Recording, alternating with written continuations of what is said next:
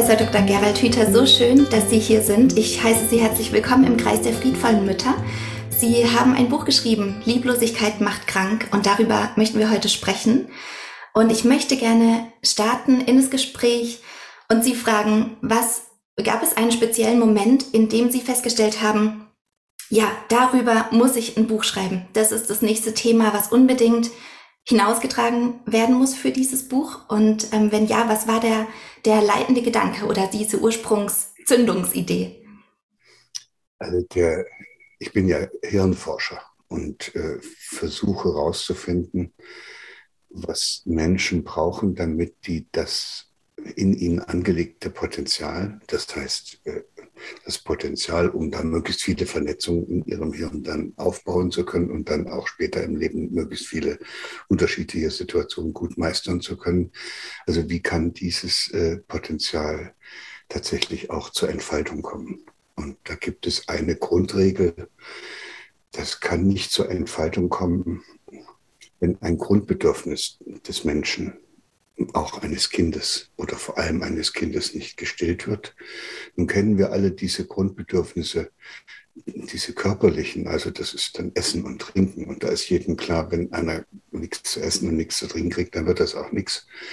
Was wir nicht uns klar machen, ist, dass es auch seelische Grundbedürfnisse gibt, die genauso dringend sind wie Essen und Trinken. Und das eine ist das nach Verbundenheit, nach Wärme, nach Zuneigung und, und, und. Und das andere ist das nach, nach eigenen Gestaltungsmöglichkeiten, nach Autonomie und, und dann später heißt das nach Freiheit. So, und das bringen wir beide, das, die, beide Grundbedürfnisse bringen wir schon aus dem vorgeburtlichen Leben mit auf die Welt.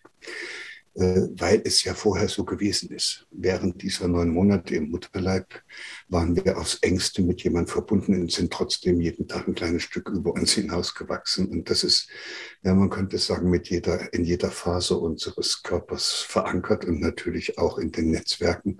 Und das führt dazu, dass jedes Kind, wenn es auf die Welt kommt, sofort diese Wärme und Nähe sucht. Und das ist dann auch relativ schnell, wenn es diese Wärme und Nähe findet, diese Verbundenheit, also dass es dann auch anfängt zu spielen und zu entdecken und neugierig zu sein und auszuprobieren, ja, was so alles geht. Und, und wenn diese beiden Grundbedürfnisse nicht gestillt werden, dann leidet das Kind. Und äh, der Grund, weshalb diese beiden Grundbedürfnisse so oft nicht gestillt werden können, liegt darin, dass das Kind von den Eltern, später dann auch vielleicht von den Lehrern oder von Arbeitgebern oder Nachbarn oder Freunden zum Objekt gemacht wird. Das müssen wir jetzt nochmal so ganz deutlich sagen, zum Objekt von deren Vorstellungen und Erwartungen, von deren Belehrungen und Bewertungen und dann am Ende auch noch von deren Maßnahmen und Anordnungen. Ja. Wenn das passiert, das kann man sich ja schnell auch selber ausdenken, wenn man sich vorstellt, wie das wäre, wenn es einem selber passieren würde dann, dann kann sich ein Kind nicht mehr entfalten. Dann hat es ein Riesenproblem, ähnlich als hätte es die ganze Zeit Hunger oder Durst. Und dann muss es versuchen, dieses Problem zu lösen. Mhm. Denn wenn es zum Objekt gemacht wird, dann zerbricht dieses Band der Verbundenheit. Also wenn mir jemand sagt, du darfst nur dazugehören, wenn du dich so verhältst, wie ich das erwarte, ist aus, dann weiß ich, der mag mich in Wirklichkeit gar nicht. Und wenn ich gesagt kriege, wie ich was zu tun habe, dann, dann ist auch meine Gestaltungs-, mein Bedürfnis nach Autonomie verletzt und das ist dann eben sehr schwierig. So, und dann hat meistens ein Kind nichts anderes mehr zu tun, als diese beiden Probleme zu lösen, ähnlich als es die ganze Zeit Hunger und Durst. Und dann wird der Fokus ganz eng und es sucht dann nach einer Lösung und das, was es eigentlich braucht, diesen ganz weiten Blick, um zu sehen, was es alles zu entdecken und zu gestalten gibt in dieser Welt den kriegt es dann nicht mehr in dieser Weise auf. Und, und deshalb äh, ist mir das so wichtig gewesen, dass ich äh, dann versucht habe, auch in der Öffentlichkeit deutlich zu machen, wie wichtig, äh, dass es so entscheidend ist, dass Menschen Subjekte sind und keine Objekte, die man nach seinen Vorstellungen zurechtbiegt. Und und nun heißt die Frage, wie, wie kriegt man denn das hin, dass man sein Kind nicht zum Objekt macht? Mhm. Und äh, da gibt es eigentlich nur eine Möglichkeit, nämlich dass man sich ab und zu mal fragt, ob man das Kind wirklich bedingungslos annehmen kann oder ob man irgendetwas von dem Kind will oder etwas aus dem Kind machen will, dann hätte man automatisch diese Haltung, dass man das Kind wie ein Objekt behandelt. Ja. Und das wäre lieblos. Mhm. Und dann habe ich gedacht, okay, dann äh, müsste man das mal versuchen darzustellen. Und dann braucht es für das Schreiben von so einem Buch immer noch einen Anlass. Mhm. Und der Anlass war dann, waren dann die Erfahrungen, die wir ja dann alle in dem ersten Jahr dieser Corona-Problematik gesammelt haben. Das, was wir da unseren Kindern zugemutet haben, war über alle Maßen lieblos. Ja. Ja, ich denke, immer wenn wir uns diese Frage stellen, warum klappt es denn nicht? Warum diese Beziehung zwischen Eltern und Kind, warum funktioniert das nicht? Also manchmal stellt man sich die Frage der Beziehung gegenüber und spätestens, wenn man aber fragt, das ist was, was in meiner Arbeit mir ganz oft begegnet, warum jetzt mache ich schon alles so bedürfnisorientiert, jetzt mache ich schon alles so kindorientiert aus der eigenen elterlichen Wahrnehmung und trotzdem funktioniert da irgendwas nicht, irgendein Ablauf am Morgen, das Verhalten des Kindes. Und ich finde, spätestens da dürfen wir für uns reflektieren, ja, das ist schon der erste Schritt, in dem ich so eine Erwartung gerade bei mir selbst entlarvt habe. Da ist schon der erste Schritt, wo ich festgestellt habe, ja, da ist irgendwie eine Erwartung dahinter, was, wie es anders hätte sein sollen. Und ich glaube, in dem Moment sozusagen festzustellen, okay, da habe ich mich selbst sozusagen ertappt oder ja, so ganz liebevoll beobachtet und das ist der erste Moment, in dem ich ja auch etwas verändern kann, weil ganz viel ist gerade auch in der Mutterschaft überlagert mit Schuldgefühlen, mit hätte, hätte, Fahrradkette, was ich alles noch hätte tun sollen und so weiter. Und ich glaube, äh, das ist ja was, was, ähm, was Sie auch ganz viel beschreiben, dieser, dieser, dieser liebevolle Selbstumgang in den eigenen Gedanken. Wenn wir bemerken, ja, das geht in eine spezielle Richtung, sich selbst da wieder ja, besser zu begleiten, liebevoller zu begleiten, ohne so einen Anspruch ähm, an sich selbst auch zu erheben. Weil das schwingt ja ganz oft auch mit, wie ich mit mir selbst umgehe. So gehe ich mit anderen höchstwahrscheinlich dann auch um. Ja, es ist, es ist eben wirklich äh, relativ schwer, aus eingefahrenen Mustern und Verhaltensweisen rauszukommen. Und, und dieses Verhalten, was wir haben, ist ja an dem kann man da rummachen, aber das hilft nicht. Das Verhalten wird gesteuert durch die innere Einstellung, durch die Haltung. Also ja. das wäre jetzt zum Beispiel eine schöne Haltung, eine liebevolle Mutter sein zu wollen. Und wenn ich das wirklich in mir im Herzen spüre und nicht nur mit dem Verstand denke und in Büchern gelesen habe, mhm. dann, dann sagt mir dieses Herz mit dieser inneren Einstellung, was ich da zu tun habe und was ich nicht tun sollte. Und nun werden aber eben Mütter auch unglaublich verrückt gemacht durch diese mhm. vielen äh, Warnhinweise, die da dauernd äh, über die Medien und auch in den Büchern und auch in Podcasts und so weiter verbreitet werden. Also was, die Mutter wird überhaupt nicht fertig, was die alles schon während der Schwangerschaft alles machen soll, damit das ganz optimal läuft und dann noch äh, während der Kleinkindphase und so geht das dann praktisch bis zur Pubertät weiter. Mhm. Das ist eine Katastrophe, weil, weil dann guckt man nicht mehr aus dem Herzen auf das Kind, sondern mit dem Verstand und diesem angelesenen Wissen. Mhm. Und dann ist man nicht mehr bei sich. Ja. So, und das ist das Problem, glaube ich. Mhm. das ist jetzt nur der eine Teil des Problems. Der andere Teil des Problems besteht darin, dass die meisten Eltern es selbst nicht anders erlebt haben. Das heißt, die wissen es nicht anders. Und, und ich frage ja oftmals Erwachsene, so, also Sie könnte ich jetzt fragen, was ist denn das Bedürfnis, was Sie heute als erwachsene Frau gar nicht mehr so richtig leben können, wo Sie das Gefühl haben, das, ist, das können Sie nicht richtig stillen. Und da sagen mir drei Viertel der erwachsenen Eltern, das ist das Bedürfnis nach eigenen Gestaltungsmöglichkeiten. Ich komme in dieser Familie und mit den Kindern und im, Arbeitsleben und im Leben überhaupt vor wie im Hamsterrad. Ja. er kann gar nichts mehr gestalten. Alles muss ich so machen, wie das jetzt anliegt. Und ich habe gar, keine, gar keinen Raum mehr, keinen Gestaltungsraum mehr für mein eigenes Leben. Und dann sage ich, okay, das, dann, dann lassen Sie uns doch mal darüber nachdenken, wann Ihnen das passiert ist. Also dann mhm. erkläre ich denen noch, dass im Hirn natürlich nicht die Probleme verankert werden, die man hat, sondern die Lösungen, die man gefunden hat für die Probleme, die es da gab. Also heißt dann die nächste Frage, wann war denn das, wann ist denn das passiert, dass Sie das als eine Lösung für sich selbst gefunden haben? Also wann waren Sie gezwungen, Ihr eigenes Bedürfnis etwas zu gestalten und als eigenständige, autonome Person Verantwortung für Ihr eigenes Handeln zu übernehmen und ja, und also diese, in diese Autonomie zu. Wann ist denn das passiert? Und dann habe ich immer, früher habe ich mal gedacht, das sei in der Schule, die Schule mhm. sei der Ort. War mein erster Gedanke, ja. Das ist jetzt ja auch wirklich furchtbar.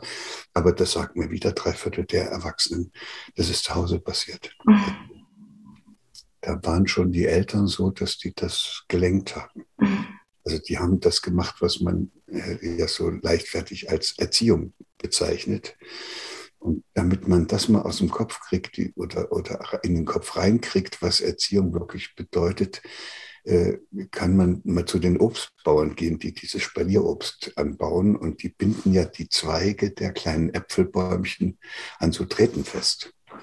Und dieses Festbinden der Zweige an diesen Drähten, damit die möglichst viel Ertrag bringen, nennen die Obstbauern Erziehung.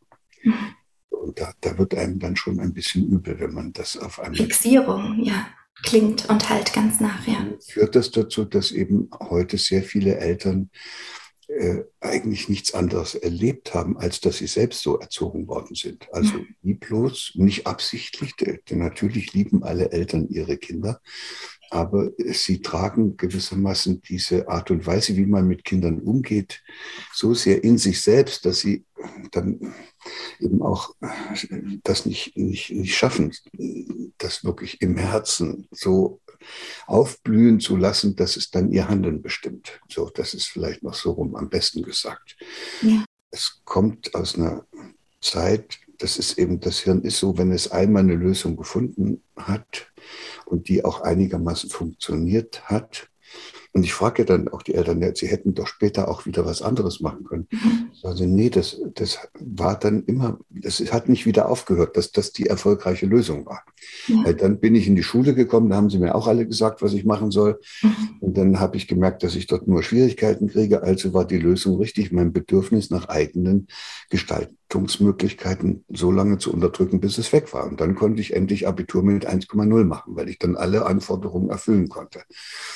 Die Psychologen nennen das, wenn das ein Kind nicht macht, das nennen die das auch noch eine Anpassungsstörung. Mhm. Das heißt, da wird das noch wie eine Pathologie behandelt, wenn ein Kind seine Eigensinnigkeit, nennen wir mal dieses schöne Wort, behält. Und da entsteht, wenn man das lange Zeit immer wieder so weiterführt, entsteht natürlich irgendwann eine Gesellschaft von lauter Duckmäusern die nur noch gucken, wie andere drauf sind, was die alles für Erwartungen an einen haben. Dann ist man ständig nur bemüht, aus den Kommentaren der anderen dann auch auf den sozialen Medien herauszufinden, was die über einen denken. Mhm. Und da entsteht eine furchtbare Gesellschaft von lauter angepassten Duckmäusern. Mhm die vor nichts mehr Angst haben, als irgendwas zu tun, worüber andere äh, unter Umständen sich nicht so sehr freuen würden. Ja. Und da haben wir ein Riesenproblem. Und wenn man in dieser, aus dieser Haltung heraus Kinder großzieht, dann kommt das raus, was wir da im Augenblick erleben. Eben äh, von Generation zu Generation immer kleinlautere, immer weniger in ihrer Individualität äh, gestärkte und für ihr eigenes Tun verantwortliche, selbstbewusste junge Leute, sondern das sind welche, die dann am Ende sitzen, die noch mit 30 zu Hause bei Mama im Hotel. Ja. Oder sie wissen nicht, was sie in der Welt machen sollen und müssen dann erst mal drei Jahre nach äh, Australien zum Work and Travel. Ja. ja, dieses Erholungsding nach dem Abitur, nachdem irgendwie ja, ganz ja. viel reingeballert wurde. Das Problem ist, man kann sich ja dann selbst nicht leiten. Also man ist sehr unglücklich über sich selbst, weil man so einer geworden ist, der gar nichts mehr will. Ja. Und viele wollen sich dann, mögen sich dann selbst nicht mehr. Mhm. Da sind wir jetzt an der Stelle. Dann mag ja. man sich selbst nicht mehr und dann macht man die Dinge, die getan werden müssen. Es geht einem nicht gut dabei. Manche machen da, fangen damit irgendwas an, weil sie glauben, das ist besonders erfolgreich bei den anderen. Mhm. Und manche werden damit auch noch furchtbar erfolgreich und dann mhm. sind 40 oder 50 und haben eine Bombenkarriere hingelegt, aber die Frau ist ihnen weggelaufen, die Kinder wollen nichts mehr von ihnen wissen, Freunde haben sie auch keine und dann kriegen sie Burnout. Hm. Das ist auch nicht das, was man braucht. Ja, ja, ich schätze sehr an Ihrer Arbeit, dass Sie ähm, einen mitnehmen, diesen Blick nach draußen zu zoomen, dieses Gesellschaftliche darin auch zu erkennen und auch die Generationenabfolge sich anzuschauen, wie wiederholen sich da diese unbewussten Muster. Und gleichzeitig ist es auch, glaube ich, eine Fragestellung jedes Einzelnen, denn da liegt ja unser Wirkbereich. Jeder Einzelne kann für sich in seinem, in seiner, ja, in seinem Verhalten immer wieder überprüfen, immer wieder sich einkehren, gedanklich und da handeln. Ähm, genau, ich glaube, ich glaube, diese Schwierigkeit, Kindern Verbundenheit zum Beispiel mit auf den Weg zu geben, wenn man eigene innere Verbundenheit entweder nie kennengelernt hat oder sich ganz schwer damit tut. Ich glaube, das ist ähm, ja einfach ein großes Thema von vielen, dass sie das wieder neu entdecken dürfen, dass sie auch überhaupt eine Beziehung zu sich selbst auch haben. Ja, und dann kommen immer Leute oder dann diese Personen kommen dann selbst auf die Idee, jetzt müssen sie sich ändern. Mhm. Und wenn man sich mhm. ändern muss, dann wird es nichts. Man muss sich ändern wollen. Ja. Und ich kann auch andere Leute nicht verändern. Vielleicht muss man sich ja, das ja. auch mal endlich ins Hirn schreiben. Ja. der Einzige, den ich verändern kann, bin ich selbst. Alle anderen kann ich nach meinen Vorstellungen zurechtbiegen, solange bis die nicht mehr wiederzuerkennen sind. Und, und das ist keine wirkliche Veränderung. Das ist die Nutzung eines anderen als formbares Objekt. Das, das brauchen wir auch nicht mehr. Genau. Und mit solchen Menschen wird es auch keine Zukunft für unsere Gesellschaft als diesen Planeten geben. Also das, wir müssen es schon irgendwie hinkriegen. Aber die Voraussetzung ist eben, dass man merkt, dass da irgendetwas nicht ganz gut läuft. Da sind ja die Kinder auch großartige Seismographen, die sagen uns das ja. Also mit ihrem sonderbaren Verhalten und dem, worüber wir uns da alles aufregen, sagen die uns, hier stimmt was nicht. Und zwar nicht bei mir, Kind, sondern bei dir oder euch, Mama und Papa. Und, äh, und dann könnte man auf die Idee kommen, dass man sich ändern will. Aber wenn man es wieder nur dem Kind zuliebe macht, ist auch Mist. Und dann strengt man sich an, weil man das Kind glücklich machen will. Und äh, das ist dann auch eine Belastung. Also mhm. das, das muss schon so sein, dass man diese Veränderung äh, also auch gerne mag. Also das heißt, das Ergebnis eines angestrebten Veränderungsprozesses müsste einem Schritt für Schritt, wie man da sich äh, hin, hinbewegt, äh, immer attraktiver vorkommen. Also das müsste, man müsste jeden Tag sich auf die Schulter hauen, dass man das schon wieder so gut hingekriegt hat. Und zwar aus dem Sumpf, aus dem man kommt, herauszuklettern. Ja. So, und das geht mit liebevoll äh, jetzt relativ gut. Wir haben ja so eine Webseite, da steht da auch ein bisschen was dazu. Und es haben sich ganz viele Leute dort eingetragen und da gibt es auch viele gegenseitige Unterstützung, weil es den meisten Menschen nicht so leicht fällt, endlich mal liebevoll zu sich selbst zu sein. Viele denken dann und halten einander vor, das sei egoistisch. Da muss mhm. man dann ganz klar mal sozusagen auf die Bremse gehen und muss denen mal klipp und klar sagen, ein Egoist ist einer, der immer andere Menschen benutzt. Der braucht andere Menschen, sonst macht Egoismus überhaupt keinen Sinn. Aber um liebevoll mit mir selbst zu sein, brauche ich überhaupt niemanden, nur mich. Ja, wow. Und da wird dann plötzlich klar, das hat mit Egoismus überhaupt nichts zu tun, wenn es nicht sogar das völlige Gegenteil von Egoismus ist, mhm. wenn man liebevoll zu sich selbst ist. Und das Schöne an diesem liebevoll zu sich selbst zu sein, ist ja, das kann man also in ganz kleinen Schritten machen, also Winzigkeiten. Also muss ich das jetzt hier essen, was ich hier ähm, gerade mal beim Bäckerladen äh, im Tresen sehe? Muss ich mir das kaufen? Das tut mir doch sowieso nicht gut. Muss ich auf der Straße essen, im Laufen? Das tut mir doch nicht gut. Muss ich mit Leuten essen, die ich nicht mag, zu Zeiten, die mir unangenehm sind? Kann man alles weglassen. Ja. Geht wunderbar. Abends noch besser ist also dieses ganze, der ganze Medienkonsum. Mhm. muss ich mir jetzt die 120. Talkshow über Corona auch noch anschauen, obwohl ich mich nur drüber aufrege? Brauche ich jetzt abends noch einen Krimi, wo, wenn er wirklich gut ist, rege ich mich drüber auf und kann nicht schlafen. Wenn er schlecht ist, rege ich mich drüber auf, dass er so schlecht ist und kann nicht schlafen. Ja. kann ich doch gleich abschalten. Ja, so, genau. Manche Menschen machen das. Die fangen mhm. damit an, probieren das aus und stellen fest, wow. Und zwar, erstens, ich werde wieder Gestalter meines eigenen Lebens. Ich bestimme, was hier passiert und nicht der Fernseher oder der Bäcker. Und das Zweite ist, ich höre auf meine Bedürfnisse. Ich mache nicht das, was gerade so hier an mir vorbeikommt und, und mich verführen möchte, sondern ich bin der Bestimmer und ich sage, wo es hier lang geht. Und dazu muss ich mich mit meinen Bedürfnissen verbinden. Also ich muss auf mich hören, damit, sonst weiß ich ja gar nicht, was ich will. Ich muss ja in mich reinhören und sagen, hey, das würde mir gut tun. Und damit fängt man an, wieder seine eigenen lebendigen Bedürfnisse wieder zu entdecken auch seine Erotik, seine, seine Freude am Leben.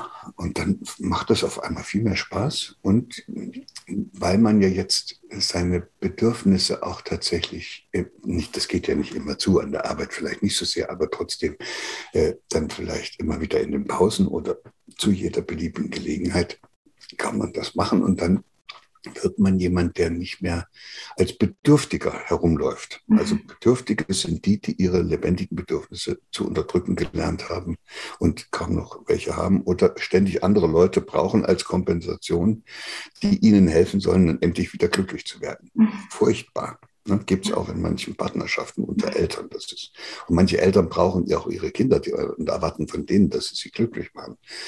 Ja, das, das, so kann es überhaupt nicht funktionieren, sondern ich müsste mich mit meinen wahrhaftigen Bedürfnissen wieder verbinden. Dann bin ich kein Bedürftiger mehr, dann brauche ich keine anderen mehr, sondern dann komme ich in meine eigene Kraft. Potenzialentfaltung hat man am Anfang mal gesagt. Mhm. Und dann bin ich plötzlich jemand, der was zu verschenken hat. Wow. So, und äh, da, da brauche ich nicht von anderen dauernd was zu kriegen, sondern da bin ich so reich, dass ich, dass ich was verschenken kann. Wenn man aus dieser Haltung heraus Kinder großzieht, kann überhaupt nichts schiefgehen. Weil da gehört natürlich dann auch dazu, dass ich dann tatsächlich sagen kann, ich liebe mein Kind bedingungslos, weil es muss ja nicht so werden, wie ich das mir äh, vorstelle. Aber weil ich mein Kind lebe, liebe und ich erwachsen bin, weiß ich, wie gefährlich all diese unterschiedlichen Einflüsse sein können, die als, als Verführung mhm. und in Form unterschiedlichster Rattenfänger mein Kind sozusagen zur Seite wegziehen wollen. So, und da muss ich ganz wachsam sein. Das ja. sind, glaube ich, viele Eltern gar nicht mehr mhm. wachsam genug. Und dann heißt es, ich, ich muss, weil ich mein Kind liebe, auch dafür sorgen, dass es sich nicht verirrt auf dieser mhm. Welt. Und dann muss ich auch mal sowas machen, dass ich sage, hier bei uns zu Hause gibt es das nicht. Ja. Aus die Maus. So, also mhm. Smartphones beim Essen am Tisch und so ein Zeug. Und das kann ich aber nur machen, wenn ich nicht selber so ein Junkie von meinem eigenen Smartphone bin. Mhm. Wie viele Mütter sehe ich, die ihr Kind da mit dem Kinderwagen durch die Stadt schieben und dann auf ihrem, die sind nicht bei ihrem Kind, sondern die sind äh, in der Welt ihres Smartphones. Und das das spüren Kinder. Kinder können spüren, ob sie gesehen werden, ob da jemand da ist, mit dem sie verbunden sind oder ob diese betreffende Person, die dann Mama heißt, in Wirklichkeit verbunden ist mit ihrer Freundin, mit der sie in einem Tag chattet. Mhm. So. Und dann ist schon Tür und Tür offen. Dann wird das Bedürfnis des Kindes nach Verbundenheit nicht gestellt. Mhm. Dann muss das Kind dieses Bedürfnis eigentlich unterdrücken. Und dann will es gar nicht mehr zur Mama mag die gar nicht und ist darüber total unglücklich, kommt auch nicht mit diesem Problem zurecht. Und das ist eine Überforderung eines Kindes, die dann in alle möglichen Fehlentwicklungen einmündet. Wenn ich als Mutter mit meinem Kind und in der Familie äh, das Kind großziehe, meinetwegen bis zum dritten Lebensjahr, dann dann lernen wir beide uns ja auch immer besser kennen. Das heißt, äh, ich kann dann auch besser spüren, auf welche Art und Weise das Kind zum Ausdruck bringt, dass es ihm nicht gut geht. Und mhm. das Kind fühlt sich dann auch immer besser von mir gesehen und, und weiß, dass es sich bei mir aufgehoben fühlen kann und verlässlich aufgehoben ist und und es bekommt diese Zuwendung und ich lasse dem Kind genügend Raum, weil es diese Zuwendung hat, dann fängt es an zu spielen. Das merkt man dann auch, wenn das so ist, dass, dass diese Kinder spielen frei und unbekümmert. Da muss nicht die Mama dauernd ihnen zeigen, wie das geht, sondern diese, die fangen plötzlich an und entdecken irgendwas und so lernen Kinder eben während der ersten drei Lebensjahre fast alles durch spielerisches Ausprobieren. So, aber es kann kein Kind spielerisch ausprobieren, wie die Welt geht und wie es sich da zurechtfindet, wenn es Druck hat. So. Und jetzt tut man so ein Kind, und deshalb sind solche Kinder, die da zu, zu Hause groß werden mit der Mutter, das, die haben eine bessere Chance, mal eigensinniger zu werden. Und nicht so angepasst. Kann man sagen, das ist aber gar nicht das, was wir wollen. Wir wollen ja lauter angepasste, dann ja, muss man sagen, das müsst ihr euch sehr genau überlegen, ob eine demokratische Gesellschaft mit lauter Angepassten, die einfach alles machen, was jetzt äh, irgendwo angeordnet wird oder wo man, wo alle der Meinung sind, das ist jetzt richtig. Es haben sich auch schon mal sehr viele geirrt und sind gemeinsam in die Irre gerast. Und da war es dann schon gut, dass es da welche gab, die, als die alle nach rechts laufen wollten, dass die gesagt haben, nee, mache ich nicht, bleib stehen. Ich gehe nach links. Die haben manchmal ihr Leben dafür gegeben, aber die sind bei sich geblieben. Mhm. So, und, und deshalb brauchen wir, jede Gesellschaft braucht einen hinreichend großen Anteil von solchen, die dann nicht alles mitmachen, was die anderen machen. Und wenn wir uns anschauen, was dies für Leute waren, die die wirklich großen Entdeckungen für die Menschheit gemacht haben, die die besten Bücher geschrieben haben, die größten Erfindungen gemacht haben und, und, und. Das waren immer die anderen. Das waren nicht die Angepassten, die in der Schule Abitur 1,0 hatten und eine tolle Karriere gemacht haben. Und die haben nirgendwo hingepasst. So, das muss man sich alles sehr genau überlegen, wenn man dann Kinder in solche Einrichtungen tut, wo dann natürlich mit dem Argument, äh, die sollen ja auch Kontakt zu anderen haben, die sollen ja dann auch äh, lernen, soziale Wesen zu werden. Und da ist es gar nicht gut, wenn die immer nur bei der Mama sind. Das kann man alles sagen. Man muss sich nur in, in klar machen, was es dann gesamtgesellschaftlich bedeutet, wenn das alle so machen. Und, und, und dann ist auch plötzlich ganz klar, was in, diesem, in dieser Kinderkrippe oder in diesem Kindergarten passiert. Das sind lauter Kinder zusammen und es, es ist zwangsläufig so, dass da ein Kind irgendwas findet und sich mit was beschäftigen will und dass dann anderes kommt und nimmt ihm das weg. Das kann die Kindergärtnerin gar nicht verhindern. So, das heißt, da ist Konkurrenz, mhm. da ist Wettbewerb um die, um die äh, wenigen Ressourcen. Also da, das selbst, also das Einzige, wo ich das auf eine gute Weise gelöst gesehen habe, ist im Waldkindergarten. Ne? Mhm. Da gibt es keine Baby, Barbie-Puppen und keine, keine, was weiß ich was, äh, großen Feuerwehrautos, um die sich dann die Jungs schlagen oder die Mädchen dann um die Puppen, sondern da, die spielen mit Laub und mit Blättern und mit allem, was es da draußen gibt. Und davon ist genug da. Da braucht man keine Konkurrenz und die haben auch kaum Konkurrenz. Die lernen die Probleme, die sie miteinander haben, lernen die da draußen zu lösen. Da sind auch kompetente Leute dabei, die ihnen dabei helfen, aber die brauchen sich nicht, um irgendwas zu streiten, weil genug von einem da ist und es ist alles nicht vorgefertigt. Es ist Natur, äh, ja. und, und bietet ihnen die Möglichkeit, unterwegs mit, beim Spielen aus dem, was zunächst erstmal nichts ist, etwas zu machen das ist ein schöpferischer Gestaltungsakt. Möchte ich mal wissen, wo das ein Kind im Kindergarten lernen soll, wo ja. immer alles fertig ist, wo dieses pädagogisch wertvolle Spielzeug dahingestellt wird, wo irgendein Erwachsener gemeint hat, das sei besonders toll, dass das Kind lernt, wenn es auf den roten Knopf drückt, dass da oben ein Kuckuck rausguckt. Oder jetzt auf den Tablets, dass man da irgendwo drauf drückt und dann Mut eine Kuh. Das, ja, das kann man machen, aber das muss man sich überlegen, was sollen denn das für Menschen werden? Welche, die immer nur warten, bis irgendwas kommt, wo sie auf den Knopf drücken, dass das dann rauskommt. Ich habe ein bisschen Angst um das, was da passiert und freue mich deshalb, Sie haben es schon angedeutet, dass da eine junge Generation von Eltern jetzt im, äh, dabei ist, ihre Kinder anders großzuziehen. So, und ja. Das ist ein ganz schwieriger Akt. Die tun mir auch ein bisschen leid, weil die haben gar keine Maßstäbe. Also die wissen ja gar nicht, nach wem sie sich da orientieren sollen. Das Alte wollen sie auf, auf, auf keinen Fall. Aber das, trotzdem, da wird viel versucht. Ich hatte die Waldkindergärten schon genannt. Mhm. Und was anderes, was ich irrsinnig toll finde, ist, ist windelfrei. Mhm.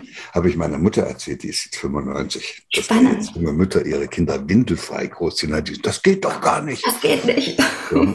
Und dann ist natürlich klar, was da passiert. Da entwickeln junge Mütter eine unglaubliche Sensibilität mhm. für die Bedürfnisse ihres Kindes. Ja. Am Beispiel des, der Ausscheidungsregulation. Ja. So. Und, und das heißt, dass die Mutter hat so, kriegt ein ganz feines Gefühl für das, was in dem Kind sich regt und das nicht nur in Bezug auf die Ausscheidung, sondern natürlich auch zwangsläufig in anderen Dingen, weil sie mit der Aufmerksamkeit viel mehr bei dem Kind ist als bei sich selbst. Und, äh, und dann kriegen die das auch hin. Und das sind dann aber Mütter, die auch später im Leben mit sozusagen in der Lage sind, sich in ihr Kind hineinzufühlen. Mhm. Und die können spüren, wenn es dem Kind nicht gut geht. Das muss das gar nicht sagen. Ja. So, und damit hat das Kind plötzlich das Gefühl, dass da eine Mama da ist, die, die, die wirklich verlässlich ist. Das ist mhm. Verbundenheit. Wo, wo die, die, Mama merkt, wenn es mir nicht gut geht. Ich muss hier nicht noch lange rumheulen, sondern die spürt das und dann fragt die mich und dann lösen wir beide gemeinsam das Problem, was ich gerade habe. Wunderbar. Ja. Ne? Unter Achtung aller Grenzen. Genau, Kind kommt aus der Schule, erste Klasse und sagt, Mama, da will ich nicht mehr hin. Ne? Zwei Monate alles tipptopp, wollte ja unbedingt in die Schule und dann, Mama, da, da gehe ich nicht mehr hin. So, da hätte man früher, hätte meine Mutter hätte gesagt, sag mal, bist du, da gehen alle hin, da gehst du auch hin, also ab die Post, morgen kriegst du deinen Schulranzen auf, weg. Und ich hätte da auch keine Chance gehabt, da irgendwas zu machen, dann wäre ich da hingegangen. Bin ich auch. Und, und jetzt gibt es junge Eltern, die sagen dann dem kleinen Jungen, wenn der so nach Hause kommt, was ist denn da los? Und dann ja. erklärt er das auch. Und dann sagt die Mutter, okay, dann rufe ich morgen den Schuldirektor an und wir machen einen Termin und dann erklärst du dem das. Und dann gehen die zusammen in die Schule und der kleine Max und, und, der, und, der, und der Schuldirektor sagt, liebe Frau Müller, setzen Sie sich bitte hier hin. Sagst du, nee, nee, ich bin nur mit, ich setze mich da hinten hin. Der Max wollte was mit Ihnen besprechen. Und dann sitzt der Max dem Schuldirektor gegenüber, die Mutter sitzt hinten, stärkt dem Max den Rücken und dann muss der Schuldirektor sich von Max anhören, warum Max nicht mehr in die Schule will. Und da nützt es dem jetzt nichts, wenn er dem Max all das erzählt, was er der Mutter erzählt. Dass es eine Schulpflicht gibt und, und, und, und irgendwelche Gesetze und dass das auch nicht anders geht und so und Lehrplan und Stoff und ja, dann, dann hat der, der Schuldirektor ein Problem. Und so muss es auch sein. Mhm. Nicht das Kind darf ein Problem haben, sondern wenn es in der Schule Probleme gibt, dann müssten die Lehrer und die dort Verantwortlichen Probleme haben an der Stelle vielleicht, wir haben eine Initiative, ich bin ja äh, der Vorstand von so einer Akademie für Potenzialentfaltung. Wir machen immer solche Initiativen. Eine haben wir schon genannt, die heißt Liebevoll jetzt. Mhm. Toll. Und dann gibt es eine andere, die ist erst seit September auf der Spur, aber die ist auch unglaublich interessant und vielleicht gerade für solche Eltern. Die heißt Lernlust jetzt. Wow. So, und, und da werden Eltern eingeladen, sich zusammenzuschließen, auch mit anderen Bürgern in der Gemeinde, wo sie da wohnen oder in dem Stadtteil und dann so ein Lernlustbündnis zu machen mhm. für, für, diese Gegend dort. Und dann gehen die in die Schule zu den dort Verantwortlichen und sagen, wir sind das Lernlustbündnis Klein siehst du nicht. Und wir möchten Sie dabei unterstützen, dass in unserer Schule hier bei Ihnen kein Kind mehr seine Freude am Lernen verliert. Wow. So. Und da hat der ein Problem. Der Schulleiter mhm. hat ein Problem, nicht die Eltern. Ja. Weil der sagt, das machen wir doch alles schon. Mhm. Und dann sagen die, na gut, dann müssen wir mal die Kinder fragen, ob das so stimmt, weil wir haben einen anderen Eindruck. Und dann sagt er, das dürfen sie nicht, es ist gesetzlich verboten, dass sie Kinder befragen. Und dann sagen die, dann machen wir eine Elternumfrage. Und dann stehen die nach 14 Tagen wieder auf der Matte und sagen, 75 Prozent der Eltern haben gesagt, ihr Kind hätte in der Schule seine Freude am Lernen verloren. Was machen wir denn jetzt? Da muss man einfach auch mal ein bisschen dranbleiben mhm. und sich nicht abwimmeln lassen. Und dann sagt er, da machen wir überhaupt nichts, wir sind die Schule. Und dann sagen die, okay, dann geben Sie das in die lokale Zeitung, machen einen schönen Artikel und mhm. dann ruft der Schulleiter das Bündnis an und sagt, mhm. kommen Sie doch bitte nochmal vorbei. Wir müssen doch nochmal reden wir müssen nochmal reden. Und dann kommen die und bringen einen ganzen Blumenstrauß von Vorschlägen mit, ja. was in der Schule alles gemacht werden könnte, damit die Kinder ihre Freude am Lernen verlieren. Wow. Und da geht es nicht gleich um das Abschaffen der Zensuren, da geht es möglicherweise erstmal nur darum, dass bei schönem Wetter der Unterricht draußen auf der Wiese stattfindet. Ja. Und dann haben die Eltern das Gefühl, dass sie was bewirken können. Mhm. Und dann erleben sich die Eltern wieder als Gestalter. Und die Eltern sind auch jetzt miteinander verbunden, weil die wollen alle das Gleiche. Ja. So, und da kann man sich vorstellen, dass da Kraft entsteht. Wow, ja, unheimlich. Mhm. So, und da haben wir jetzt, es geht langsam, aber jetzt haben wir also ungefähr 100 solche Bündnisse in 100 mhm. verschiedenen Städten. Aber wir brauchen nicht 100, wir brauchen auch nicht 1000, wir brauchen 10.000. Mhm. Überall. Ja. Und wenn überall Eltern an der Schule rumzerren und die so in eine andere Richtung bringen, mhm. Dann, dann, verschiebt sich allmählich auch der Kurs von diesem riesen Ozeandampfer Schulsystem, mhm. wo der im letzten Jahrhundert eingestellt worden ist und wo da heute Leute auf der Kommandobrücke sitzen, die auch nicht mehr wissen, wie sie das Ding umlenken sollen. So, und dann zieht es ihn rum und dann kommen wir vielleicht wirklich irgendwann im 21. Jahrhundert an. Wow. Und die Schüler haben auch das Gefühl, also die Kinder, die eigenen Kinder haben das Gefühl, dass ihre Eltern etwas für sie tun. Ja. Und nicht einfach über die Schule meckern, sondern dahin gehen und sagen, hier, wir sind das Bündnis, was brauchen Sie hier, damit das hier anders werden kann? Wow, ja.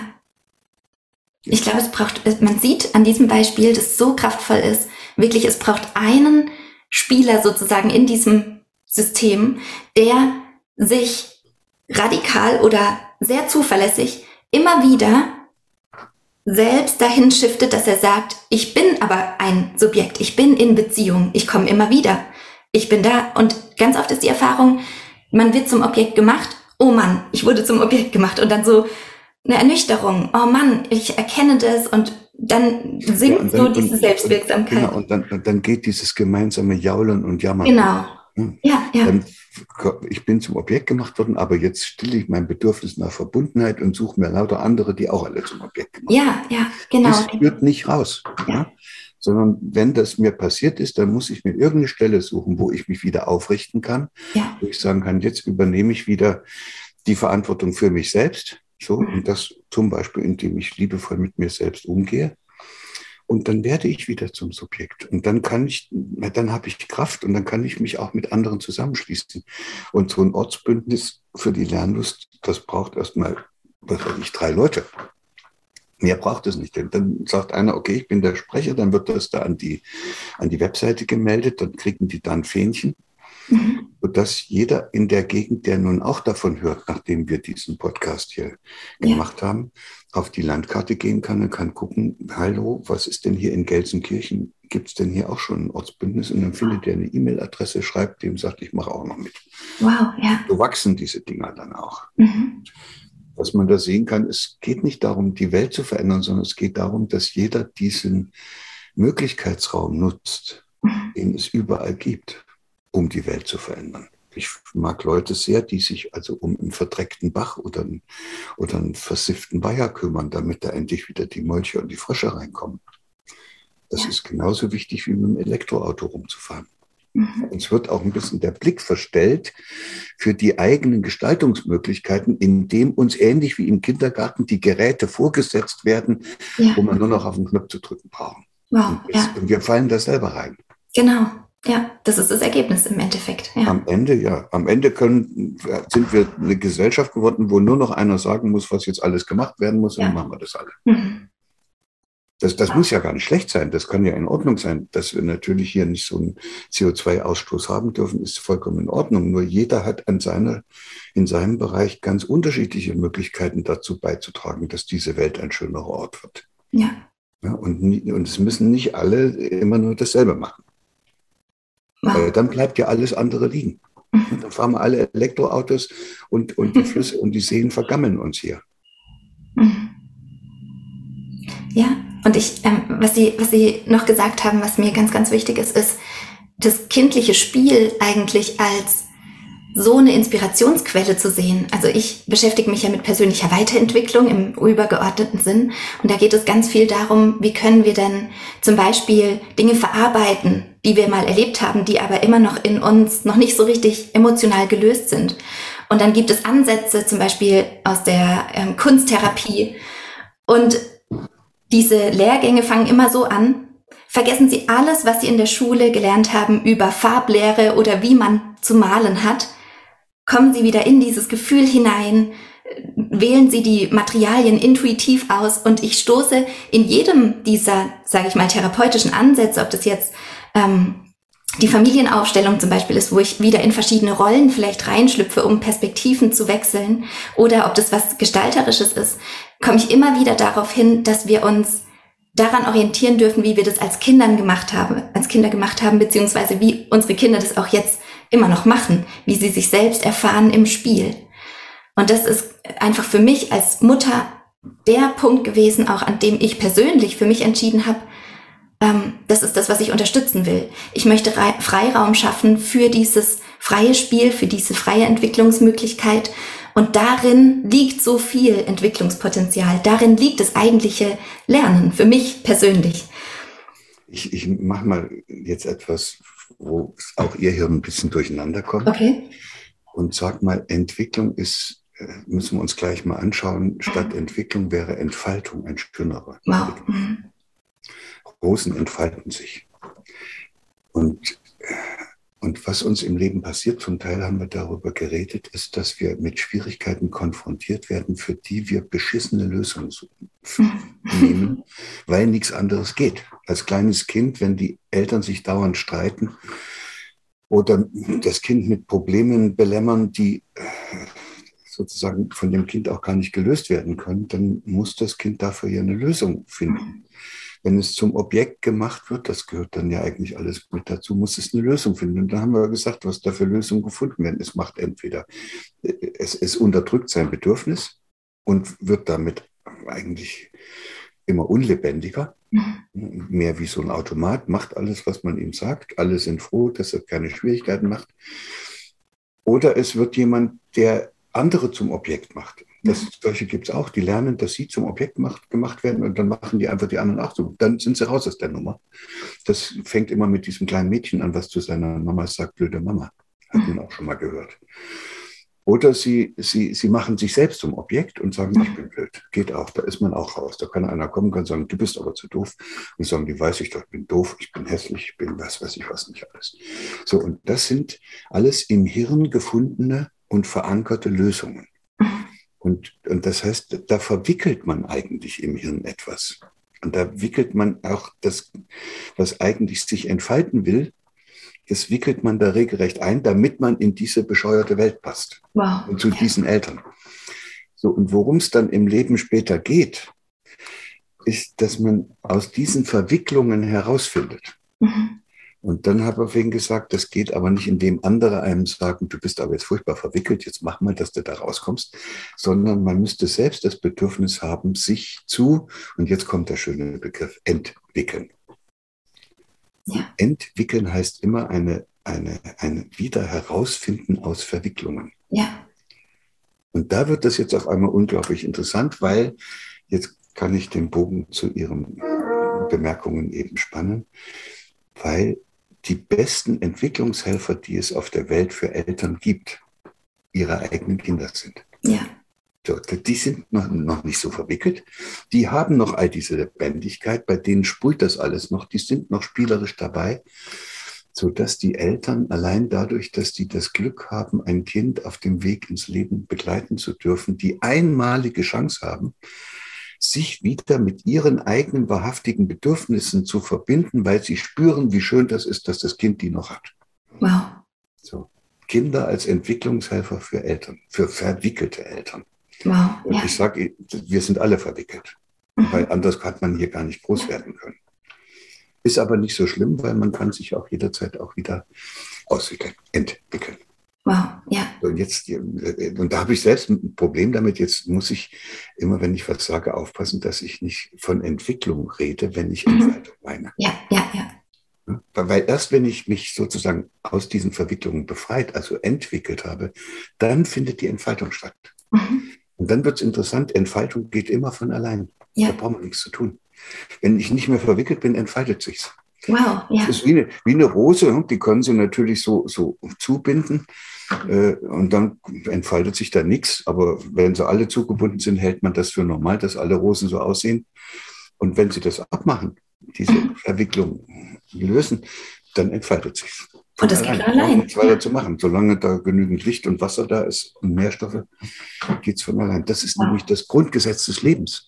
Da ist etwas drin, was ich immer entfalten will. Ja. So, und dann das Einzige, was wir als Menschen fertigbringen, ist, dass wir das unterdrücken. Mhm. Wir können es auch einfach lassen. Ja.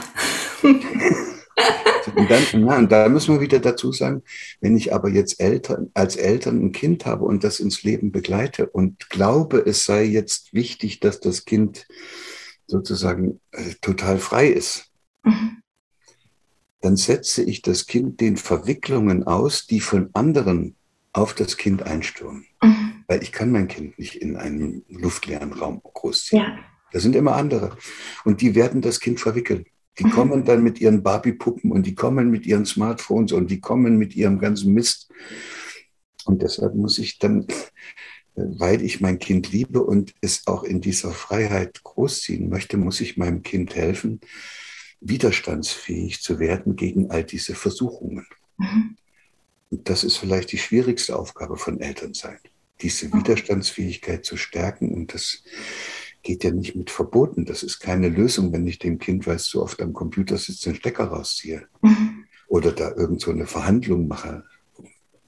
Nutzungszeiten oder mhm. sowas. Nee. Es müsste, es müsste so sein, dass das Kind selbst merkt, dass es nicht möchte ja. dass es zum Junkie der Bedürfnisse und Erwartungen anderer wird. Ja. Und das, das kann es nur, wenn es genügend Gefühl für seine eigene Subjekthaftigkeit hat. Ja? Wow. Und sich selber mag. Und auch froh ist in seiner Haut. Und Vertrauen erfährt. Ich glaube wirklich, dass dieses. Ja, aber aber da, da, da, merkt man, das ist so schwer, das als Eltern mhm. zu kriegen, ohne in diesen Automatismus zu verfallen, ich ja. muss meinem Kind jetzt was verbieten. Ja, aber wenn man es nicht verbietet, dann rutscht einem das Kind weg. Mhm. Aber wie verbietet man etwas, ohne es zu verbieten? Ja. Oder richtiger gesagt, wie, wie sorge ich dafür, dass mein Kind nicht auf so einen Irrweg kommt, mhm. ohne es zum Objekt meiner klugen Ratschläge, ja. meiner Bewertung und meiner Maßnahmen zu machen? Und da merkt man, das ist jetzt eine richtig schöne, tolle elterliche Aufgabe. Wow. Mhm die man aber aus dem Herzen heraus lösen kann. Mhm. Also ich lerne ja hier ähm, ganz viele Kinder gerade kennen, die gar nicht zur Schule gehen, die ähm, auch sehr, ich würde mal sagen, Eltern haben, die mit sich wieder verbunden sind, die sich angefangen haben zu entwickeln, ähm, vielleicht auch schon in ihrer Entfaltung sind. Ähm, und das sind Kinder, die auch älter sind als, sage ich mal, diese, dieser Zeitraum, in dem ja noch nicht Kita und so dieses andere normal übergestülpt wird, sondern die von Anfang an diese Verbundenheit, diese, diese Bedürfnisse in sich auch ähm, verbalisieren konnten. Und die machen, die haben Kontakt zu Medien, zu ähm, anders Aufgewachsenen, die zum Beispiel die Grenzen anderer übergehen. Und die merken das, hoppla, da, das kenne ich ja gar nicht. Also die sind wirklich so, da läuft mir jemand in meinen Raum und die, das ist wirklich eine ganz deutliche, man sieht es richtig im Gesicht. So, das ist jetzt passiert und das ist für, also das ist in der, im Gespräch wiederum mit uns Eltern dann was, wo, wo sie wirklich zu uns kommen und sagen, weißt du, was mir passiert ist? Ich habe Stopp gesagt und er macht einfach weiter. Und, der, und dann ist richtig Ent, Entrüstung darüber. Wow, und dann kommt von ganz allein, einfach nur indem ich den Raum für dieses Thema halte, ohne vorzugeben, was willst du dann jetzt da sagen oder was sollen wir denn jetzt machen? Einfach indem ich zuhöre, den Ball immer wieder zurückgebe und damit auch das Vertrauen. Du hast es so gespürt. Krass, ja, so fühlt sich das für dich an. Auf einmal kommt dieser Wunsch, so kann ich nicht mehr, so hat meine Tochter, die ist jetzt neun, zu mir gesprochen, ich kann mich nicht mehr so mit der treffen. Und das war für mich was, wo ich wieder mal erfahren durfte, das sind Kinder wirklich einer neuen Generation, die spüren ihre eigenen Bedürfnisse. Da ist noch, da ist niemand gewesen, der zu ihnen im Alltag andauernd diesen Deckel praktisch draufgesetzt hat. Und sie spüren, mit wem geht es gut, wo fühle ich mich, also wo bin ich mit mir selbst, auch gleichzeitig im Kontakt, während ich mit jemand anderem im Kontakt bin, wo fühle ich mich noch? Und wo bin ich aber sozusagen in dieser Zwickmühle dann drin gefangen, eigentlich dazugehören zu wollen, das gar nicht gut zu finden und irgendwie da, da war ich wirklich erstaunt und das sehe ich an so vielen, die jetzt eben in dem gleichen Alter auch sind, die nicht zur Schule gegangen sind oder ja nur ganz kurz teilweise und die sich aber untereinander haben. Also das ist keine Isolation, raus aus der Schule und ich bin für mich allein und sonst kommt keiner in meine Welt, sondern das ist eine kraftvolle neue Reorganisation sozusagen. Und das ist auch was, wo ich Parallelen sehe zum, ja, zu ihrer Akademie, wo wirklich sich gleichgesinnte Menschen zusammentun und sich gegenseitig darin bestärken, Subjekt zu sein, in Beziehung zu kommen, in den Dialog zu gehen. Ja. Ja, und, und das, was wir vorhin über dieses Windelfrei gesagt haben, mhm. das war so gemeint, dass es umso leichter fällt, Kinder in diesem, mit dieser Freiheit großzuziehen, wenn man, je früher man damit beginnt. Mhm. Also das, wenn man da später anfängt, ich kenne Eltern, die haben ihre Kinder dann, was weiß ich, nach dem dritten Schuljahr oder nach dem fünften Schuljahr aus der Schule mhm. genommen und haben dann geglaubt, in einer freien Schule wird es besser. Mhm. Da hat mir mal so jemand aus so einer freien Schule gesagt, du musst davon ausgehen, dass das genauso viele Jahre dauert, bis das endlich besser wird, wie die schon in diesem alten System gewesen mhm. sind. Das heißt, wenn ich ein Kind aus, nach der fünften Klasse rausnehme, in eine freie Schule stecke oder ihm die Möglichkeit gebe, so eine freie Schule zu besuchen, muss ich damit rechnen, dass das zehn, fünf Jahre dauert, bis der anfängt, gerne und selbstständig und mit Begeisterung zu lernen. Mhm. So, da, da, da, kriegt man, da kriegt man eine Ahnung, wie wichtig es wäre, gleich früher anzufangen, mhm. damit man das nicht alles hinten ertragen muss. Ja, und wieder entwickeln muss, ja. Und da muss man so viel, muss sich so vieles in dem Kind wieder sozusagen aus diesen Verwicklungen befreien, ja. Mhm. Ja. Ja, und, und das ist, äh, und, und was wir da besprochen haben, macht auch deutlich, dass es eben auch ein bisschen wichtig ist, dass Eltern andere Eltern suchen, Mhm. die ähnlich unterwegs sind. Ja. Und sich mit denen zusammentun. Das ist alles viel leichter, wenn fünf Elternpaare fünf Kinder so zusammenbringen, da Freizeit verbringen, in die Natur gehen oder ins Museum, dann werden das auch fünf Freunde, diese mhm. Kinder. Ja. Damit hat man so einen Grundstein gelegt, dass die Kinder dann nicht nur von einem selbst so eine andere Haltung erfahren, sondern dass die das auch untereinander leben können. Und dann ja. wird alles leichter. Man ist wirklich als ihre Tochter ganz allein in so einer Klasse all diesen anderen ausgesetzt, ist gefährdet. Mhm. Die braucht eine Freundin oder zwei am besten. Ja. So, das muss man, das gehört auch mit zu dieser elterlichen Verantwortung, mhm. dass man das sieht. Weil sonst äh, ist es ja auch wieder das, was wir vorhin besprochen haben. Dann habe ich eine Vorstellung davon, was ich will für mein mhm. Kind. Und das Kind muss das dann aber auch machen. Ja. Das ist, mhm. das ist also auch wenn es gut gemeint ist, ist es mhm. Ja. So, und deshalb, ich wünsche allen, die dabei sind, die uns jetzt hier zugehört haben, ja. dass es irgendwie gut hinkriegen. Ja. muss, meine Frau hat eine ganz kluge Geschichte dazu, die ist Yoga-Lehrerin und die sagt, äh, dass du richtig unterwegs bist, erkennst du darin, dass es immer leichter wird. Mhm. Solange es immer schwerer wird, hau ab. Das ist, das ist ein Holzweg. Machst du irgendwas falsch. Ja. Du musst merken, dass es leichter wird und dann weißt du, oh, das ist der richtige Weg. Ja. Und hirntechnisch heißt das dann, äh, man spürt, dass es immer leichter wird, weil es immer weniger Energie braucht. Mhm. Und das braucht da oben immer weniger Energie, weil das, was da oben passiert, immer besser zusammenpasst. Ja. Wow. Ne? Also damit. Ja, vielen Dank. Das war ein wundervolles Schlusswort. Ich vielen danke Dank Ihnen und wünsche Ihnen allen und allen Müttern und Eltern äh, gutes Gelingen bei dem, ja. was Sie da tun. Danke. Und vielleicht noch so viel. Es ist der wichtigste Job, den es im Augenblick auf dieser Welt zu tun gibt. Ein wow. Kind ja. begleiten. Vielen, vielen Dank. Ich packe für alle Zuhörer auch nochmal äh, und alle Zuhörerinnen die Links zur Potenzialentfaltungsakademie in die Show Notes, so dass man ganz leicht den Weg auch findet. Und ja, bedanke mich für das wahnsinnig inspirierende Gespräch. Vielen Dank. Sehr gerne.